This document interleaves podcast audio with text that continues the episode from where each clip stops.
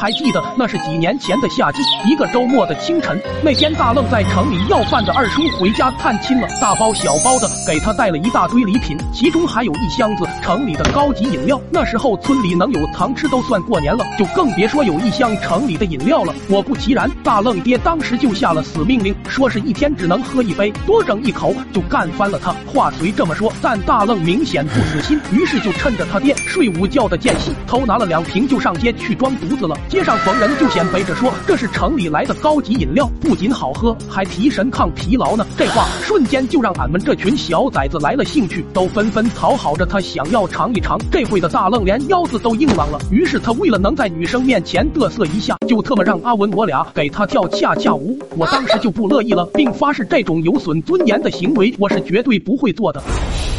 一口。苍茫的天涯是我的爱。青山脚下花正开。阿文想多整两口，所以他又多唱了一段小曲。结果事后还没等喝呢，大愣爹提着根棒子就过来了，二话不说，照着他小脑就是一下。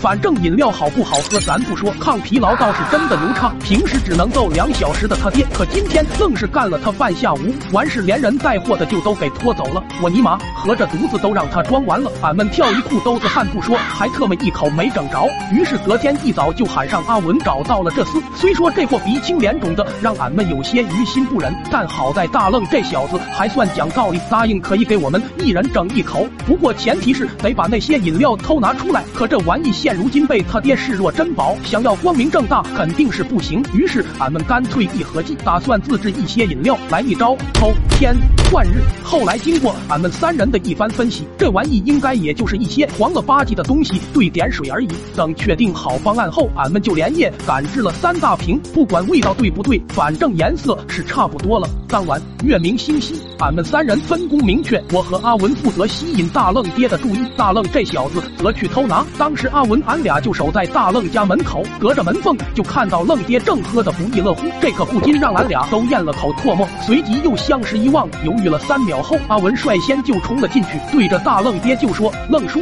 有人又去偷饮料了，你快去瞅瞅吧。”愣爹一听这话，当时就炸了，二话不说就奔着西屋冲过去了，而阿文俺俩则趁着这个时机，转身就把那半瓶给拿走了。月光下，大愣还在蹑手蹑脚的挑着饮料，殊不知他爹已经扛着根棒子在身后了。正当大愣准备下手的时候，一个不经意间的回头就瞟见了他爹。在月光的照应下，这傻缺还以为是我来接应他了，于是就开始往他爹怀里一瓶一瓶的塞。这一举动直接给愣爹干蒙圈了。可一直等塞到第四瓶的时候，大愣明显也有些犹豫了，但思想挣扎了几秒后，干脆一咬牙道：“算了，反正我爹那个傻叉也不识数。”咱多拿点也没事。说完反手又多塞了几瓶。至于再后来嘛，只记得当时阿文俺俩还没跑多远呢，就听身后的大愣家传来一阵凄厉的惨叫声。这是过后的当晚，大愣爹足足干了他一个通宵。